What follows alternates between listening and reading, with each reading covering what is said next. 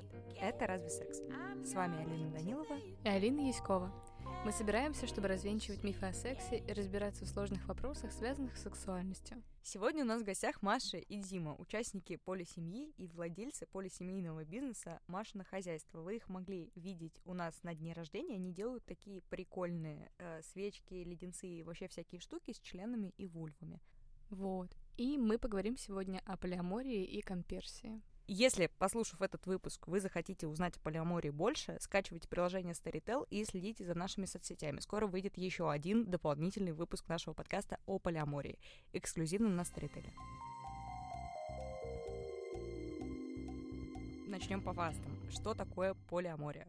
Полиамория в целом — это способ эм, организации отношений, в котором присутствуют более двух человек — он может быть э, как открытым, так и закрытым, то есть полигруппа может существовать как закрытая единица, где все участники взаимодействуют только друг с другом, mm-hmm. либо как открытая единица, когда участники помимо отношений друг с другом могут также иметь какие-то дружеские, социальные, сексуальные и прочие контакты на стороне. Э, подожди, то есть, э, секундочку, это не только про сексуальные отношения, но и про некие социальные отношения. То есть это такая как бы форма организации просто отношений. Да, полиамория далеко не только про секс, это затрагивает все прочие аспекты отношений, как то эмоциональные, совместную деятельность, э, совместные планы, какие-то социальные действия, например, я не знаю, выращивание детей и организацию каких-то э, семейных бизнесов. Привет. Ну, в общем-то, как в любых моногамных отношениях, это не только про секс. Хорошо, а в принципе полиаморные отношения открытые. Это тяжелее с точки зрения именно организации этих отношений и как бы чтобы всех вместе собрать. Ну, вместе всех собрать, э, не знаю, зачем вместе всех собирать, если они не собираются сами. В полиамории очень важно то, что мы каждый раз выбираем быть с теми людьми или тем человеком, с которым мы хотим быть в этот конкретный момент. Uh-huh. Ну, как часто бывает в моногамии, вот мы, значит, тут встречаемся или мы тут поженились, значит, мы должны туда-то вместе ходить, то-то вместе делать, так-то вместе жить. Потому что когда-то давно было принято такое решение.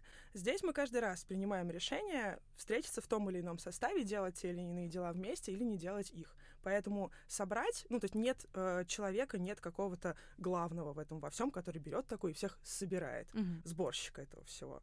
Есть люди, каждый из которых принимает решение участвовать в отношениях или не участвовать в них.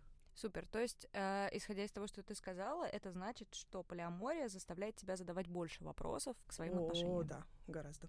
Кратно больше. И вот насколько это тяжелее, как бы, я просто пытаюсь понять, потому что когда ты, ну, типа, выстраиваешь, даже дело не, не в сексе, опять же, просто выстраиваешь какие-то социальные отношения, даже дружеские отношения с одним конкретным человеком. Это одно, когда это какая-то группа людей. Мне со стороны всегда кажется, что это как-то усложняет задачу. Безусловно, это усложняет задачу. Мне бы не хотелось, единственное, чтобы здесь какой-то негативный был подтекст в слове «сложно». «Сложно» не значит «плохо». Нет, нет, да. Ну, смысле... Е- естественно, сложнее, потому что, ну, построить отношения с двумя людьми — это в два раза больше отношений, чем с одним. С таким образом сложность нарастает. Но не в геометрической прогрессии, потому что с каждым новым партнером ты больше и больше учишься слушать себя в первую очередь и выбирать себя в первую очередь, а потом уже всех остальных. Выстраиваются лучше личные границы, ну и таким образом через время ты понимаешь, какое количество отношений ты можешь поддерживать в конкретный момент, можешь ли ты, хочешь ли ты искать кого-то еще, или ты хочешь остановиться, или ты вообще сейчас не хочешь ни с кем быть в принципе, и тебе комфортно в одиночестве, но при этом это не делает тебя моногамным человеком, ты не перестаешь быть поле от этого. Ну а как тогда, наоборот, а, понимать а, других полиаморных а, людей вокруг? Потому что получается, что каждому нужно выстраивать баланс между всеми своими отношениями. И чисто теоретически это значит, что как бы внимание каждому конкретному человеку ты уделяешь меньше, чем если бы ты находился в этот момент только с кем-то одним. Да, безусловно, всегда приходится очень грамотно делить свои ресурсы, чтобы их хватало на всех партнеров, допустим, в равной мере или в той пропорции, в которой это внимание хочется сейчас давать. Здесь только важно учитывать, что, по крайней мере для нас, структура отношений в полигруппе совершенно не иерархичная.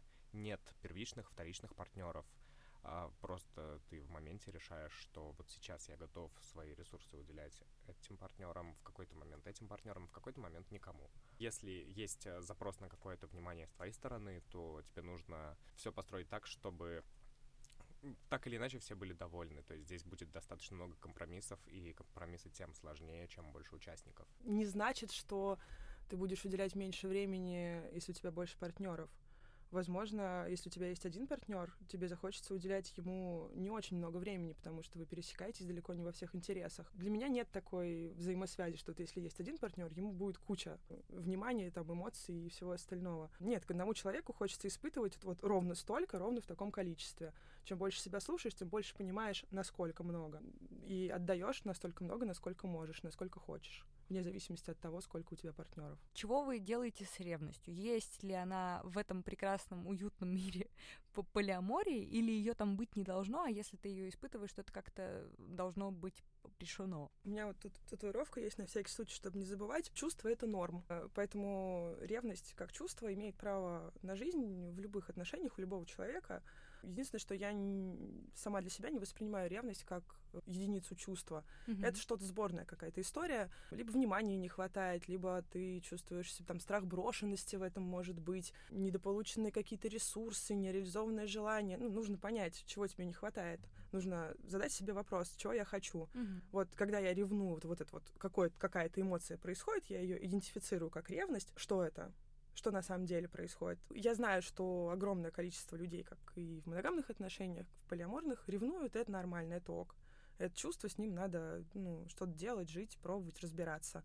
Либо страдать, если нравится страдать. Есть такой э, еще нюанс, что это очень зависит от того, как изначально свою позицию представить. То есть, если ты приходишь гипотетически в новые отношения с новым человеком, уже имея какие-то отношения, и заявляешься сразу, как э, у меня есть э, какое-то количество отношений, которые идут своим чередом, ты можешь в них участвовать или нет, но они будут, и я хотел бы, чтобы это никак не влияло на комфорт в наших отношениях, будут они вовлечены в другие или нет. Mm-hmm. То есть э, здесь просто важный момент сразу свои границы обозначить, показать, чего ты хочешь от, от отношений, от своей жизни, от партнера. И затем уже разбираться, насколько это партнеру подходит и история про то, что ты понимаешь вообще, чего ты хочешь от партнера, когда ты начинаешь с ним взаимодействовать, или когда у вас уже идут какие-то отношения, тоже довольно важная история, потому что мне кажется, что это вопрос, который не часто задается в моногамных отношениях, когда они просто есть и, и, и они есть. Да, это нормально совершенно, потому что полиамория сейчас в культуре, ну, скажем так, условно новое явление, какой-то есть там пик популярности такого формата отношений, не моногамии, скажем так. А моногамные отношения у нас э, на подкорке записаны с детства. Мы читаем книжки, литературу классическую, не классическую. У нас есть родители, э, родители друзей, и мы видим исключительно моногамные какие-то схемы взаимоотношений. С детства нам записывается в голову, как оно должно быть условно, поэтому мы тут ослабляем контроль, не анализируем то, что происходит, и действуем по накатанной. Потом оказываемся внезапно после девятилетнего брака такого, боже мой, что произошло. Здесь, поскольку нет э, какого-то шаблона, такого общего социально приемлемого, поэтому приходится очень много думать и задавать вопросы.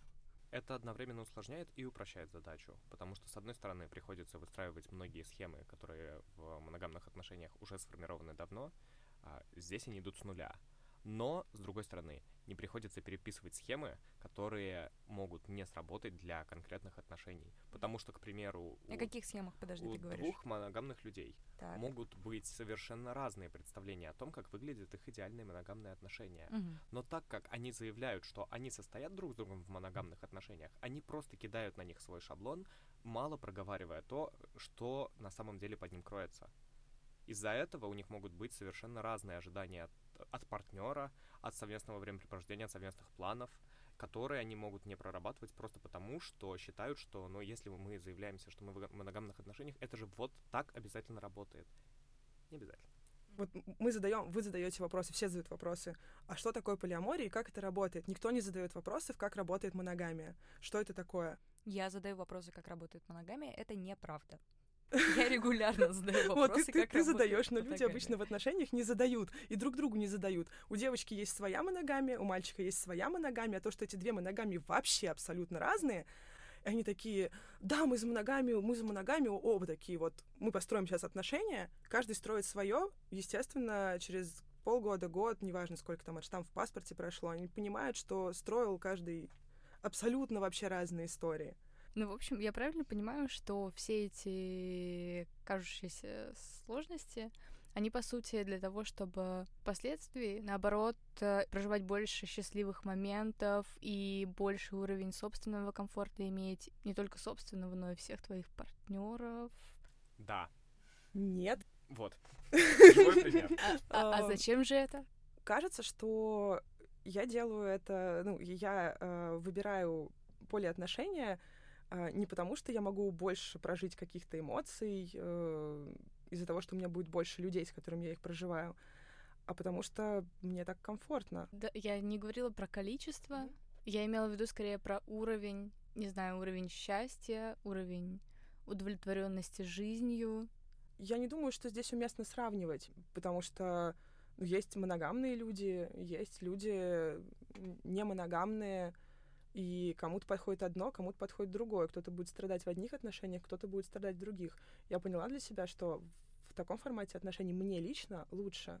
То, что это будет работать как-то для других иначе. Я не хочу, чтобы просто сейчас получилось так, что мы такие про- пропаг- как это, пропагандируем изо всех сил полиаморию. Ну, это не так. Э, Если человеку комфортно быть моногамным, он счастлив, э, ну, прекрасно, э, замечательно. Главное, чтобы каждому было хорошо. Какой-то формат отношений, неважно. В полиотношениях мы получаем счастье от того, что мы переживаем с э, своими партнерами, с каждым по отдельности, со, всем вме- со всеми вместе, а также мы видим то счастье, которое э, другие партнеры получают друг с другом. Да, есть э, абсолютно уникальное, наверное, явление для полиамории — это комперсия. Ура! Я только хотела спросить, что это такое. Маша, расскажи, что такое конверсия. Комперсия. э, Есть э, несколько определений комперсии. Кто-то комперсию определяет э, как, ну, просто условно, радость от того, что твоему партнеру хорошо. Кто-то определяет комперсию как чувство противоположное ревности. Мне бы не хотелось ни так, ни так ее определять, это точно не чувство противоположной ревности. А когда говоришь о том, что, ну, комперсия — это когда мне клево, когда моему партнеру клево. Но на самом деле это нифига не так. Потому что когда, ну, много, очень часто у полиаморных, полиаморные люди сталкиваются с тем, что, о, мой партнер пошел на свидание, кажется, я должен испытывать комперсию, а я почему-то сижу в уголочке и реву, потому что я не понимаю, что там происходит, мне больно, сложно, тяжело. И мы о- очень много разговаривали тут недавно про комперсию в попытках понять, что же это на самом деле такое. Одна из э, теорий, которая у нас родилась, это то, что комперсия не антипод ревности, а скорее ее какое-то преобразование, ее функция. Когда в, в своих отношениях мы можем взять те интенсивные эмоции, которые мы испытываем, видя партнера с другим человеком, и вместо того, чтобы сразу их свести к ревности, потому что этому нас э, в основном учит классическая литература с ее моногамными примерами, где любая драма, связанная с партнером и другим человеком, это явный повод к ревности. А здесь мы берем эти интенсивные эмоции и пробуем их проработать так, чтобы получить от них кайф и фан. Для нас это, в частности, работает, потому что мы чертовы мазохисты. Но Вот, ты, ты, спасибо, что ты произнес это слово, потому что я хотела сказать, что если бы сейчас, я уверена, комментировал какой-нибудь человек э, с очень патриархально-конвенциональными взглядами на отношения, он бы обязательно сказал слово мазохизм. Да, есть в этом нечто мазохистское, и Для в того, целом... чтобы начать, Да, наверное. в целом мазохизм очень помогает понять комперсию как концепт, потому что э, испытывать радость и удовольствие от эмоций, которые обычно слишком тяжелы для этого, как то боль, это навык, который у мазохистов э, развит значительно лучше, чем у многих людей. И также есть э, достаточно радикальный вид комперсии — это куколд. Так, в котором человек испытывает удовольствие от того, что его партнеры находятся с другими людьми, но часто также э, куколд понимается как невозможность испытывать такое удовольствие напрямую. Блин, ну куколд — это про свингерский секс. Зачем мы будем все сводить э, к сексу? Почему про свингерский? мы подкаст про секс, мы все сводим к сексу, Маша. Мы вообще, мы еще даже не начали говорить про секс, мы пока только около него.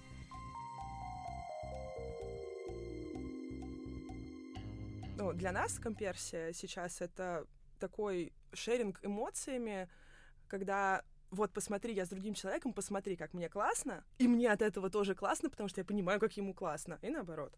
Давай переведем немножко на язык э, денег. Это как если ты знаешь, что твой друг давно хотел себе машину, и вот ее купил. Да, и ты просто смотришь, как он с ней возится, а потом что на ней можно будет покататься. Ой, извините. Это моя любимая И на нем, и на ней.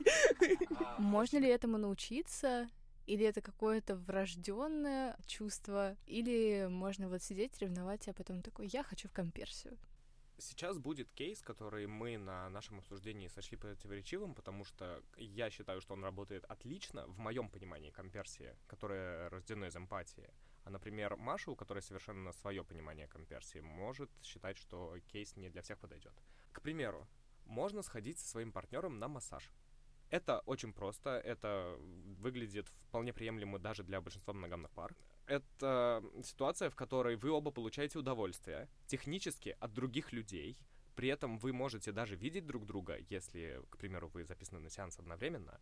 Вы видите, как другому хорошо, и ловите с этого дополнительный кайф, потому что хорошо вам, хорошо партнеру, и это все наслаиваясь дает отличную, отличную практику самого базового уровня комперсии. Я прям знаю, что тебе возразить на этот кейс, э, с точки зрения человека, не вовлеченного в эти штуки. Это не аргумент, который я бы произнесла, но я думаю, что нашлись бы люди, которые его произнесли, что одно дело массаж, а другое дело с кем-то потрахаться. Потому что вот если у моего мужика кто-то будет, я это не переживу, а массаж вот, пожалуйста, сколько угодно. Я прям хорошо представляю этот аргумент. Очень здорово э, в полиамории работает вот это понимание себя и своих собственных потребностей. Потому что, ну, грубо отъебываешься от других, и задаешь себе вопросы, а что я хочу? А если не знаешь, что ты хочешь? Идешь и задаешь себе вопросы, пока не понимаешь, что ты хочешь. Mm-hmm. Ну, грубо говоря, э, я довольно такой этот э, категоричный человек в этом плане. Э, не можешь сам разобраться, иди к терапевту.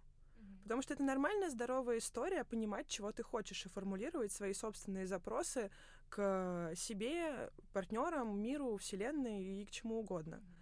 А, базово научиться разбираться с тем, что конкретно я хочу, очень важный навык, который поможет, неважно, полиаморное это отношения, работа, а, что угодно, воспитание детей, собак, э, кошечек и прочего. Относительно секса мне вообще никогда не было понятно, что такого в том, что кто-то с кем-то еще будет спать. Да клево же. Это странно прозвучит, да, но я на вашей стороне. Да. Я тоже не понимаю, что в этом такого. Вот, собственно, если в этом... Так давайте уже проговорим про то, что вопрос всегда в доверие и... Мне кажется, вопрос... Это вопрос в первую очередь доверия к себе. Да, к себе, к себе. Просто что-то вот как, когда от того мужика пахнет чужим борщом, и ты по этому поводу агришься. А ты чего хочешь? Лично ты сделать сейчас в связи с этим? Научиться лучше готовить борщ? Попросить его не есть борщ там и есть твой? Чтобы он не ел борщ больше никогда? Тоже неплохой вариант. Нет! Вот. Борщ. Если партнер с кем-то спит, с другим, чего ты в этом боишься? Боишься наверняка того, что непонятно, а, какая эмоциональная связь там происходит, и не превосходит ли она ту, которая есть у вас. Вот этот страх я могу себе представить вполне конкретно. Если дойти до него глубоко, здесь комперсия как раз-таки э, как цель может очень сильно помочь. Потому что если ну, пройти через кучу разборов там внутри себя, можно понять такую историю, что каждые отношения, они уникальны. Сейчас твой партнер с другим человеком не потому, что что-то не так в тебе, а потому что там есть тоже какая-то история, э, такая же важная, как твоя.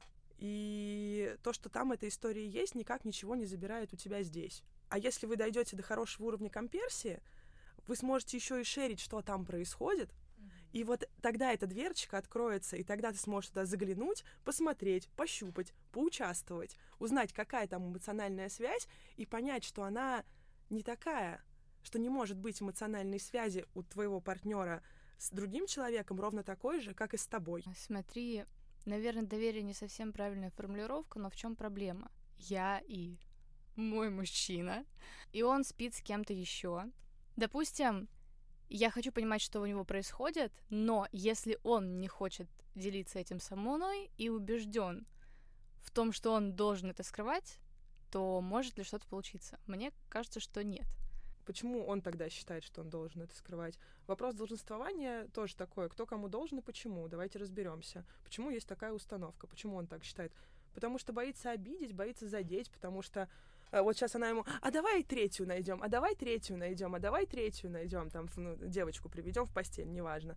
А потом он соглашается, она ему такая, да ты просто козел, ты просто меня не любишь. Может быть, он этого боится, потому что он тысячу раз от своих друзей такие истории слышал. Надо с ним поговорить и понять, а ему-то почему не так? А может быть, его просто возбуждает, что она не знает.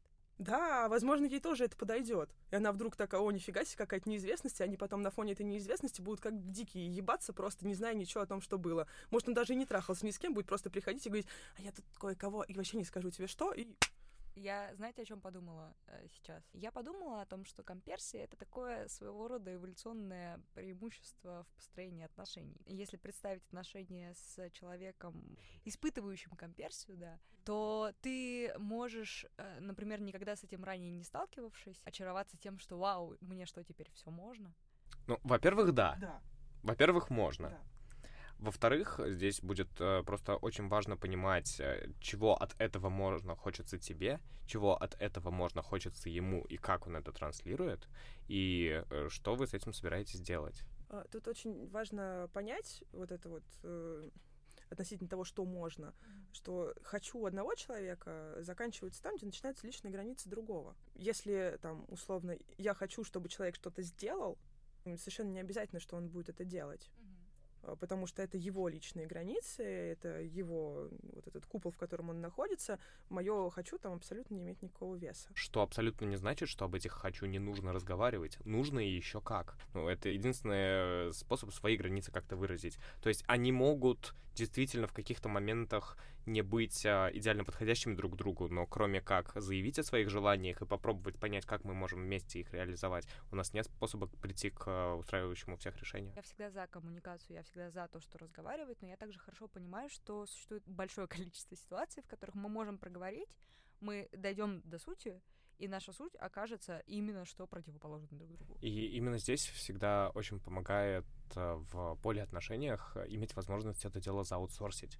Потому что когда один человек хочет чего-то, второй не хочет, и они не могут прийти к компромиссу, потому что у них абсолютно противоположное мнение, то вполне возможно, что данный э, там, вид времяпрепровождения или данную активность можно предложить партнеру провести с кем-то еще и на выходе получить довольного партнера, который э, сделал то, что хотел, и довольного себя, потому что ты не сделал то, чего не хотел.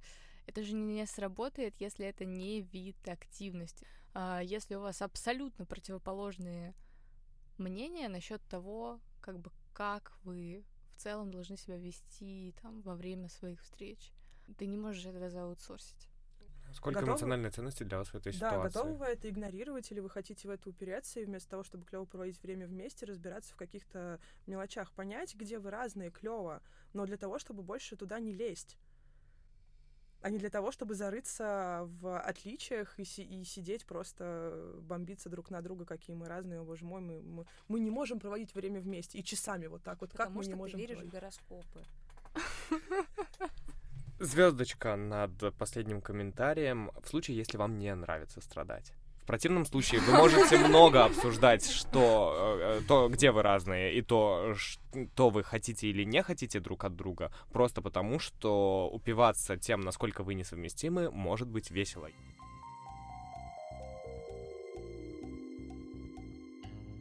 А имеет ли что-то общее с полиаморией, тройнички, групповой секс? О, классная фраза, да, ведь каждый дрочит как хочет и ебется тоже как хочет. Вот. Эм, в моногамных парах с открытым форматом отношений сейчас может быть э, зачастую гораздо больше э, секса, больше, чем вдвоем. Ну, например, э, свингеры так живут, мне кажется. Там нет никакой эмоциональной привязки к, тем, к тому, с, с кем ты трахаешься. Номинально. Да, есть куча просто рандомной какой-то ебли в разном количестве э, с разными людьми, при этом это моногамные люди.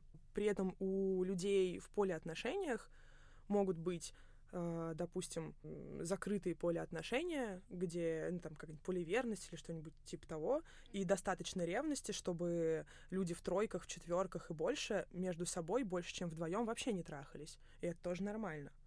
э, допустим, я полиамор, у меня отношения там с тремя людьми, но мы Да. никогда не собирались ни втроем, ни вчетвером. Мгм. И, и не соберемся, потому что пипец нас от ревности порвет. Странные люди. Честно, я запуталась. Я тоже. Еще раз. У вас полиаморные отношения, не у вас. Да, не, не конкретно у вас. У каких-то людей полиаморные отношения закрытого типа, где их четверо. И при этом они не собираются вместе и трахаются секса. подвое. Да, например. А почему бы нет? Почему бы и нет? Подразумевает ли это, что, в принципе, в полиаморных отношениях распространен групповой секс? Нет, не подразумевает.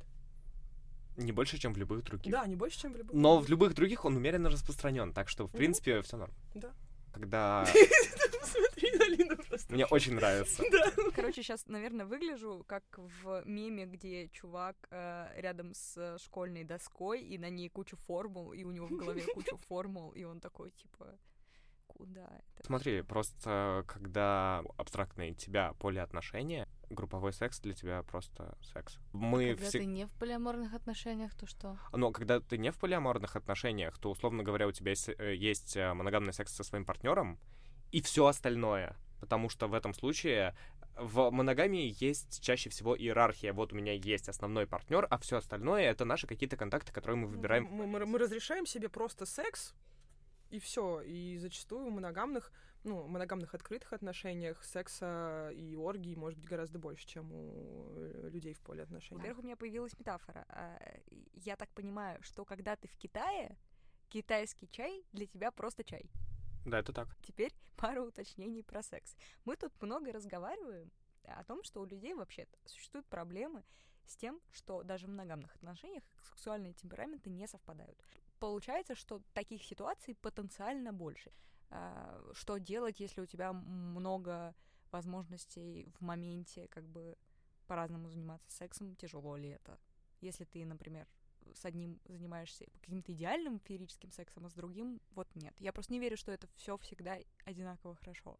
Это вообще все всегда по-разному. И из- именно поэтому э, хочется продолжать это делать по-разному, потому что вряд ли бывает абстрактно идеальный секс, который совершенен во всем и не надоест никогда. Хочется чаще всего разного в какие-то моменты.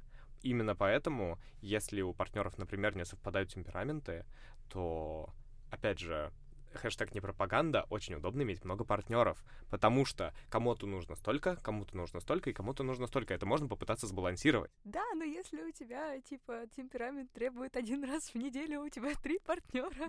Да, да, да. Это вот. же так не работает. Ты просто заводишь партнеров, у которых темперамент еще ниже. А как ты можешь вообще понять, какой сексуальный темперамент у человека, если ты с ним, типа, еще только начинаешь строить отношения? Это так... Спрашиваешь. Да, просто разговариваешь об этом, если ты понимаешь, что для тебя это важно. Мгм. А, просто... ну, Блин, на- постой, а то есть как? Ты, значит, узнал, что у него сексуальный темперамент выше, чем у тебя, у тебя есть еще два партнера, и ты такой, ну хорошо, я с этим чуваком не буду, он мне нравится, но я с ним не буду. Как это работает? Ты просто решаешь так и все, как хочешь, делаешь как хочешь. Если тебе так хочется, ты так делаешь. Ага, понятно, или ты, тебе хочется страдать. Да, Ну, хорошо, ли- ну, ну, я начинаю, так не я хочется, ты начинаю так не понимать, да. Если у тебя есть партнер, которому нужно гораздо больше, чем тебе, а у вас есть еще какие-то партнеры, значит, часть непростой работы по удовлетворению твоего партнера возьмут на себя другие. Удобный аутсорсинг.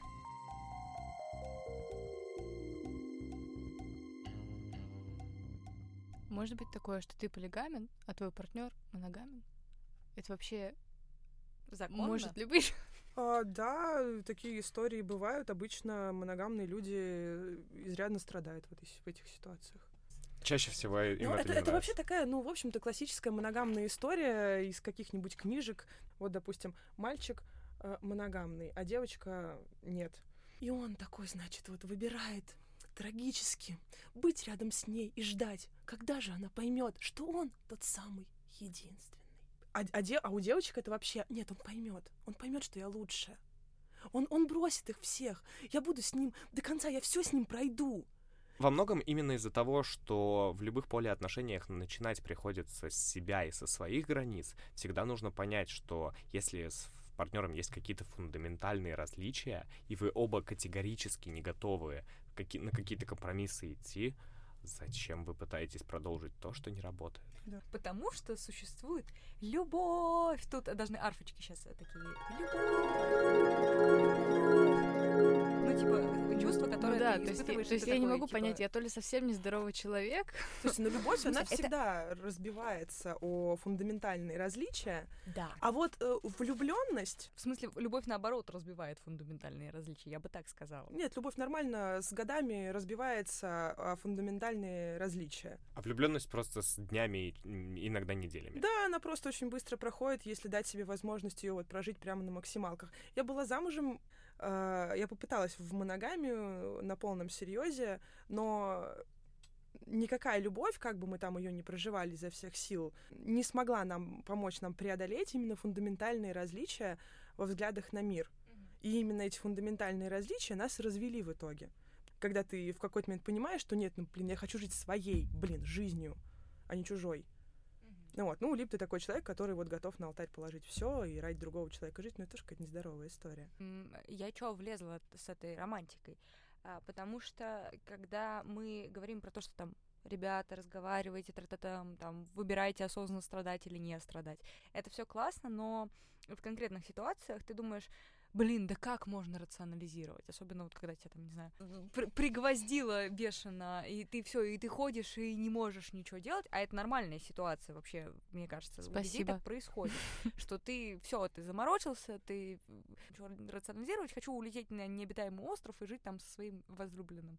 Поскольку мы начинали, по-моему, с этого, что полиамория — это выбор э, каждый раз быть с тем человеком, с которым ты Мгм. хочешь быть. При том, что ты принимаешь вот это вот осознанное решение сейчас понаходиться с этим человеком, каждую вашу встречу ты проживаешь просто на максималках.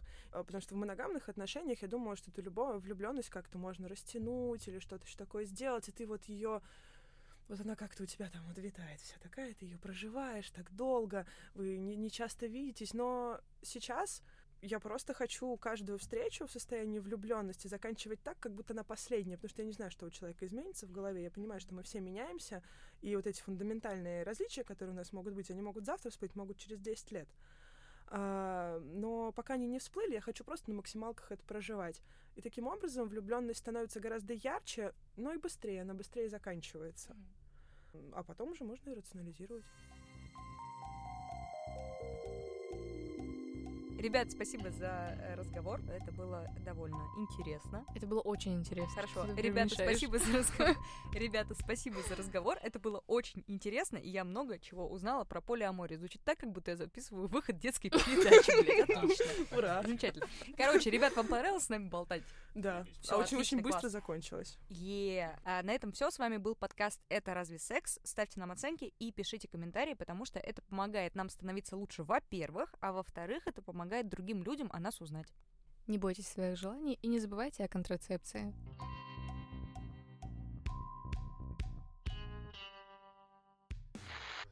Топим, значит, год за здоровые отношения и такие.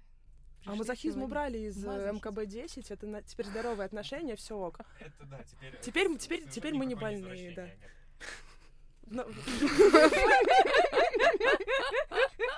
В новой редакции международного классификатора болезней, мазохизма и садизма нет. Ура, мы можем об этом говорить. Не, все ок. Это да, теперь... Теперь- теперь- теперь мы не больные, да. нет. Сегодня у нас в гостях Маша и Дима, члены полисемьи и... э, э, Полисемейного бизнеса. и, и, и, и И участники вообще-то. участники полисемьи и... э, э, Дубль. а, кого вы... Кто вы? Сейчас, погоди. Кто вы... Подожди, стоп. Кто вы полисемейного бизнеса? Владельцы. Владельцы. Все. Я спрашиваю. Сегодня у нас в гостях... Сегодня у нас в гостях Маша и Дима. Члены полисемьи. Сука, ну это смешно звучит. Члены полисемьи. члены? Да, я могу. Нет, я за нее отвечу, это уже А можно сказать, у них есть.